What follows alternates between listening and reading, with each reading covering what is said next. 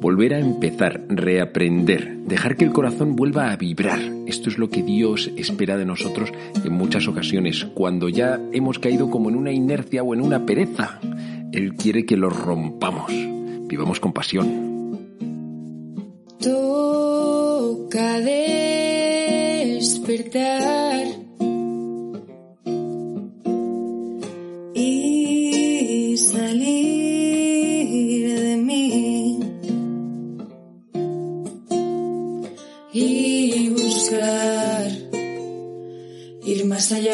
buenos días, yo soy el Padre Joaquín y esto es Al Lío, un podcast para gente despierta que quiere crecer, en el que te hablo de temas de fe, espiritualidad y estilo de vida.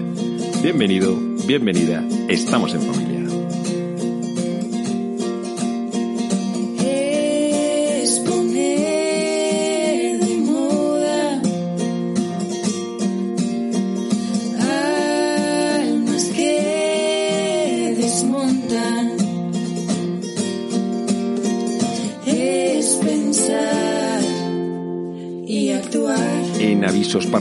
Decirte que este martes tenemos oración Fiat de sanación para todos los que tenemos heridas, bloqueos, traumas y le queremos pedir al Señor que nos los cure. Nos vamos a poner a sus pies. Y, nada, pues que estás invitado este martes a las ocho y media. Para todo el que quieras y tráete a quien sea. Tráete a toda la peña.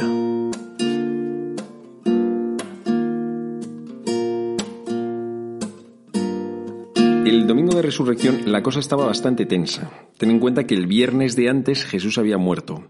Los apóstoles estaban con mucho miedito, encerrados. Y ahí se aparece Jesús. Pero no estaba Tomás. De esto te hablaba en el capítulo anterior. Al domingo, al otro domingo, eh, se aparece Jesús. Y ahí sí que estaba Tomás. Y de ahí mmm, que le eche un poco la peta y le diga, pero Tomás, eres un incrédulo. Y, Tomás diga esa famosa frase, Señor mío y Dios mío. Y, luego Jesús les había dicho que se fuesen a Galilea, un poco por situarte, por si no conoces la topografía del lugar. Eh, Israel es como alargado hacia arriba, ¿vale? Entonces, zona norte, Galilea. Ahí es donde estaba Nazaret, donde Jesús vivió. Y Cafarnaún, donde también vivió esos tres años. Y el lago Tiberíades, el lago de Genesaret, que se le llama también, bueno. Luego, debajo va Samaria, que era zona como que no era judía 100%, era una especie de otra religión parecida, una especie de secta. Y más abajo, Judea, donde estaba Jerusalén. Ahí es donde se tenía la, como el judaísmo de pata negra, el de verdad. Ese era en el sur. Ahí están Jerusalén, como te digo, también está Belén, o sea, como las ciudades importantes, como las que tienen más pedigrí. Y de hecho, los de Judea veían a los galileos como, como de barrio bajo, o sea, eh, sí, eh, poco venidos a menos. Y por eso también a Jesús lo juzgan tanto. Y de ahí eh, aquello de, pero de Nazaret puede salir algo bueno. Claro, claro, es que les miraban un poco por encima del hombro. Y nada, de ahí eran casi todos los apóstoles también. El caso es que Jesús les dice, bueno, no sé si Jesús, los ángeles, dicen que vayan a Galilea, que allí volverán a ver a Jesús. Y efectivamente ellos vuelven para allá. Lo que pasa es que no sabían cuándo se iba a aparecer Jesús. Esto era sorpresa. Ya no era que Jesús estaba con ellos 24/7. A partir de la resurrección, Jesús se aparece cuando quiere. Y, siempre es una sorpresa. Y siempre es como un motivo de super alegría. Imagínate, claro, ves de repente a Jesús, no te esperas que pueda aparecer, bomba. Aquello les encanta. Y, y bueno, pues entonces a propósito de esto, te quiero leer un evangelio que, que tiene su encanto.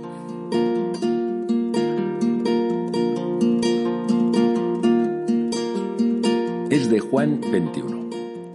Jesús se apareció otra vez a los discípulos junto al lago de Tiberíades, y se apareció de esta manera. Estaban juntos Simón Pedro, Tomás, apodado el mellizo, Natanael, el de Caná de Galilea, los cebedeos y otros dos discípulos suyos. Simón Pedro les dice, Me voy a pescar. Ellos contestan, Vamos también nosotros contigo. Salieron y se embarcaron, y aquella noche no cogieron nada. Estaba ya amaneciendo cuando Jesús se presentó en la orilla, pero los discípulos no sabían que era Jesús. Jesús les dice, muchachos, ¿tenéis pescado? Ellos contestaron, no. Él les dice, echad las redes a la derecha de la barca y encontraréis. La echaron y no podían sacarla por la multitud de peces. Y aquel discípulo a quien Jesús amaba le dice a Pedro, es el Señor.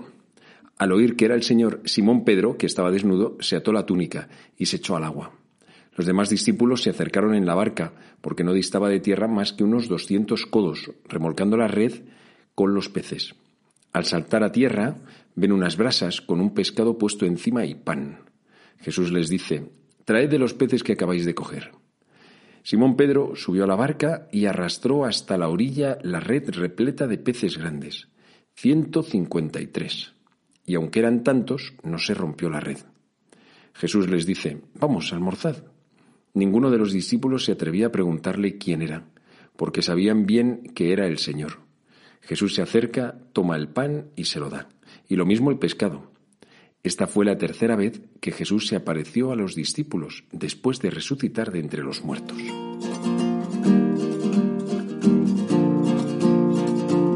Eso es, la tercera vez. La primera, cuando están todos menos Tomás. La segunda, con Tomás. La tercera, pues esta. Imagínate lo que suponía cada vez que reconocían a Jesús. Bueno, que esa es otra, que es que cada vez que le ven no lo reconocen así de primeras. Jesús en cuerpo glorioso, como que no es tan evidente. ¿Por qué? Porque le puedes ver con los ojos, los ojos de la cara, pero necesitas hacer un clic para poder reconocerlo, que es el que es como la mirada del corazón, que es la mirada de la fe. ¿Sabes por qué no me extraña nada esto? Que cuando le veían a Jesús como que no lo reconocen, pero es que lo mismo pasa con los dos de Maús, le pasa también a María Magdalena, e, es que de primeras no le reconocen, pero es como nos pasa también a nosotros, que podemos tener delante a Jesús. O sea, estás en misa y el sacerdote levanta el cuerpo de Cristo y dice, este es el Cordero de Dios, y tú estás pensando en cualquier cosa. O pasas delante de un sagrario o delante de una iglesia que es como la presencia objetiva de Jesús. Ya no te digo eh, la vida en comunidad, el paso de un pobre delante de ti, un sacerdote, la lectura de la Sagrada Escritura, o sea, cosas en las que está también el Señor, pero que no, vamos, que ni se nos ocurre, nos quedamos como a nivel de, de nada. Ese clic hace falta que lo tengamos para poder reconocer a Jesús. Y este tiempo de Pascua es súper importante, es como, bueno, es un don que el Señor nos quiere dar, el de poder reconocerle en la vida cotidiana. Porque aquellos hombres habían vuelto a Galilea, que era su lugar, su lugar natural. Ahí es donde Jesús les quería llevar, ahí es donde es donde él quería quedar con ellos. No querían que se quedasen en Jerusalén, que también es verdad que debía de ser que el ambiente estaba como muy crispado en Jerusalén, no era lugar como para quedarse. Entonces les dice, "Oye, volved para casa, estáis suficientemente lejos, hay distancia, mm, se van a calmar los ánimos, no os van a perseguir de la misma manera y esperad porque luego ya tendréis que volver a Jerusalén, ahí será Pentecostés, y entonces ahí sí que la vamos a liar. Pero de momento vamos a irnos viendo de vez en cuando. Y así fue haciéndolo Jesús. Durante 40 días se fue apareciendo hasta el día de la ascensión. Y luego 10 días más tarde sería el día de Pentecostés. Y ya eso ya es la bomba, porque ya es el inicio solemne, el bautismo de aquella primera iglesia que estaba todavía como muy en pañales, ¿no? Bueno, pues el caso es que este volver al inicio, qué bonito, tiene su encanto. Es como, como si Jesús nos dijese, oye, yo te he podido dar a ti una vocación, yo te he podido invitar a, cosas, a que hagas esto, bueno, te he hecho cristiano, te he dado el don de la conversión, te he dado un novio, una novia fantástica, o un matrimonio, o un trabajo, una carrera que estás estudiando, bueno, lo que sea, te he dado todas estas cosas. Pero es fácil que con el tiempo te vayas acostumbrando. Y aquello que para nosotros fue una auténtica novedad, que tocó nuestro corazón a lo bestia, pues, pues se ha convertido en una rutina. Y Jesús nos devuelve de nuevo a ello, a esa rutina, y Él en ella vuelve a hacerse presente. Después de una experiencia muy fuerte, que había sido la pasión, la muerte y la resurrección de Jesús. Ahí sí, ¿no? Como que lo habían visto muy claro. Pero donde estaba el verdadero reto era en la vida cotidiana. Ahí es donde había que reconocerlo.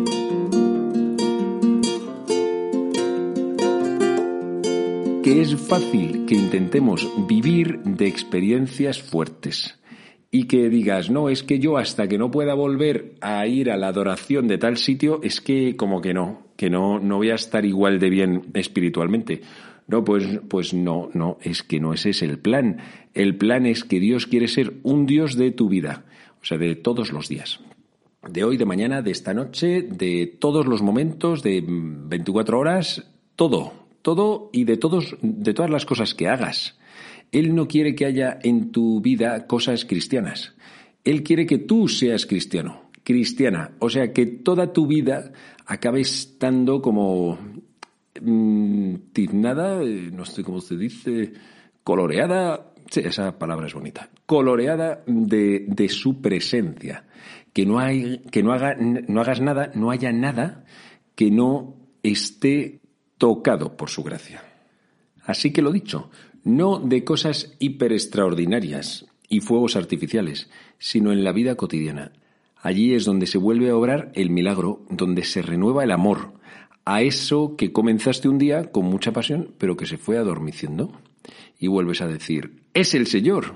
O sea, como vuelves a reconocer que, ah, pues es que esto era un regalazo que Dios me había concedido. Y como regalazo, pues, pues así respondemos. Por cierto, que acaba de ser el Día de la Madre. Yo antes era como muy contrario a, estas fiestas, eh, como demasiado comerciales, ¿no? Pero luego ya he pensado, no, mira, esto es una excusa, una excusa para renovar el cariño. Entonces a mi madre le digo un par de cosas bonitas, pim pam, ella le hace gracia, se ríe, se ríe de mí y se ríe conmigo. Y, y así pues todos los hijos. ¿Por qué? Porque como siempre está ahí, la das por hecho. Pero no, no, no, no, hay que renovar el amor.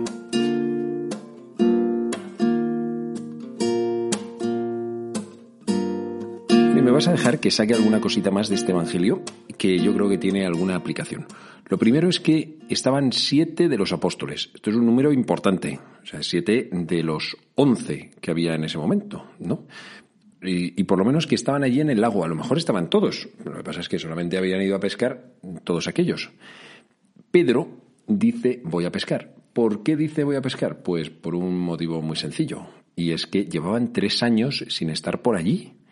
Y, además, vamos, que era gente muy sencilla. No es que Jesús les hubiese montado en el dólar. Entonces van a Galilea y tienen hambre. Llevan ahí un par de días y dicen, oye, que tenemos que comer. ¿Qué vamos a hacer? Bueno, pues pedimos una barca o de donde sea la sacamos y nos vamos a pescar. Buscamos aquí la manera de hacerlo. Venga, oye, pues vamos todos, si estamos todos aquí esperando a que Jesús pueda venir y decirnos cualquier cosa y tal, pues oye, pues vámonos todos y pescamos. Pero aquella noche no habían pescado nada. Vaya por Dios. Es verdad que esto es algo que les había pasado ya en algunas ocasiones. Aunque fuesen pescadores y fuesen expertos y supiesen cómo se pesca, pues no siempre tienes buena suerte. Pues esto es una cosa muchas veces de suerte. Y, y nada, el caso es que esa noche, pues así ocurrió. Si es verdad que había ocurrido, hacía ya tres años, les había ocurrido eso una noche. Y al amanecer estaban limpiando en la orilla las redes y Jesús se les acercó. Todavía no lo conocían mucho, pero les pidió subirse a la barca y ponerse a predicar allí en la orilla, encima de la barca.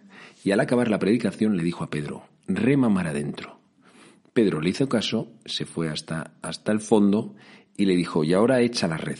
Y le dijo, oye, pero que es que hemos estado toda la noche bregando y no hemos sacado nada. Bueno, pero me voy a fiar de tu palabra, venga, vamos a hacerlo. Echaron las redes y fue la primera pesca milagrosa. en el Evangelio aparecen dos, una en los sinópticos y esta otra, ¿no? Claro, ¿qué es lo que ocurre? Que cuando ese personaje misterioso, que ahora se desaparece ahí como, pues ponle a 90 metros, a lo mejor en la orilla, les dice, muchachos, ¿traéis pescado? Y ellos dicen, no, algo, algo como mm, les dice, mm, echad la red a la derecha y encontraréis. Justo, justo, echan las redes y, y aquello empieza a llenarse. Claro, inmediatamente Juan, Juan, el discípulo amado, lo reconoce y, es el Señor. Se lo dice a Pedro, es el Señor. Imagínate como si estuvieses ahí, yo, yo me lo imagino así, ¿eh? cogiéndole del brazo y diciéndole, tú, que es el Señor que está ahí y tal. Y, Pedro inmediatamente reacciona, eh, dice que estaba desnudo, estaría, perdóname la expresión, pero como en taparrabos, o sea, como en gallumbos. Eh, está trabajando allí el agua, no sé qué, y pues bueno, pues se quita la túnica, pero ya cuando se echa al mar porque quiere ir a, por, a buscar a Jesús, ya se pone una túnica, aunque sea más incómodo nadar con túnica, no sé, yo alguna vez lo he pensado, debe de ser bastante difícil, pero la cosa es que no te vas a plantar en la orilla y en gallumbos. Bueno, pues así se lanza Pedro con esa pasión que él tiene. Pedro, Pedro es pura, es puro nervio, es, es el amor que no tiene medida. Me encanta Pedro. Escucha eso y no calcula. Y quizás me encanta es porque yo soy muy de calcular y todo lo mido y, veo los pros, los contras y tal. Pero no, no, Pedro es directamente a la, pues, pues, que me hundo, pues me hundo, pues, pues no ves que estáis Jesús, ¿cómo no voy a ir yo hasta allá? Y me voy nadando. Y los otros diciendo, pero, pero ¿qué dices? Pero si nos acaba de dar la pesca, em, no podemos dejar esto aquí. A Pedro le da lo mismo. De hecho, le da lo mismo la pesca. O sea, que Jesús te hace un milagro y lo dejas ahí tirado. Esto estos días me ha dado un poco de luz de, cómo a veces eh, los mismos sacerdotes como que estamos demasiado volcados sobre la pesca. La pesca, o sea, los frutos de las cosas. Pero esto nos puede pasar a todos. O sea, estamos más atentos a los regalos que Dios nos hace que al mismo Dios que te hace los regalos. Y en ese momento Pedro no, Pedro se lanza al mar y, y a por Jesús, ¿no? Así me gustaría que fuesen todas mis mañanas.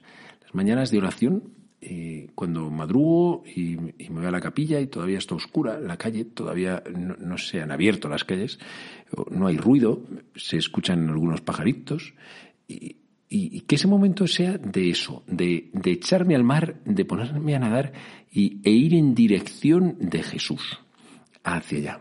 Qué, qué bonito, qué grande este Pedro, ¿eh?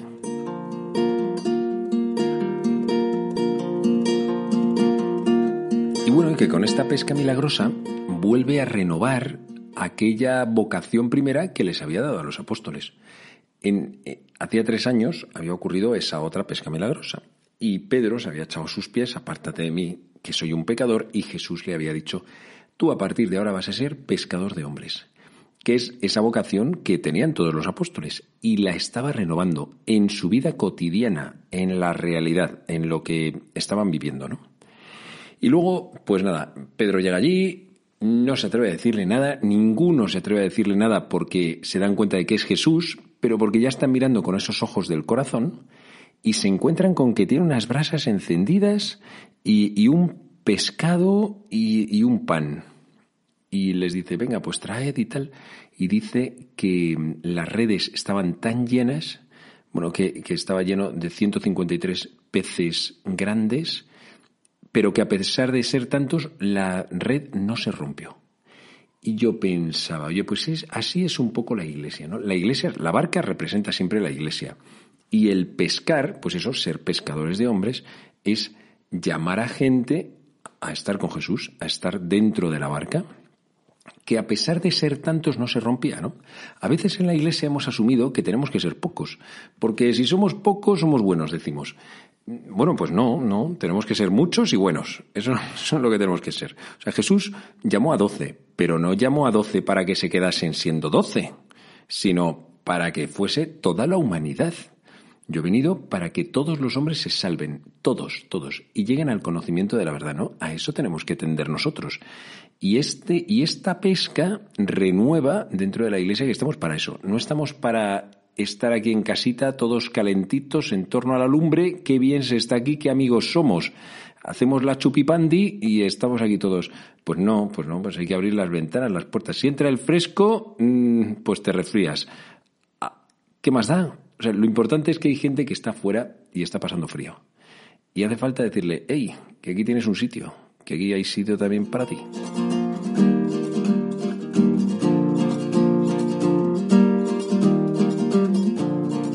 De hecho, Jesús, como le recibe, es así, con esas brasas, eh, pues venga, tomad algo. Y dice esto de que tomó el pan y lo repartió y también los peces. Recuerdan la multiplicación de los panes y los peces, ¿te acuerdas? Recuerda también la Eucaristía. Es como Jesús diciendo, oye, siéntate que aquí hay familiaridad. Aquí todos somos colegas. Bueno, yo soy Dios. Bueno, no yo, Él. Él lo dice así. Él es Dios, pero es Dios amigo. Es que así sí. ¡Qué maravilla! Somos unos privilegiados, ¿eh? No sabes la suerte que tienes de tener un Dios como este.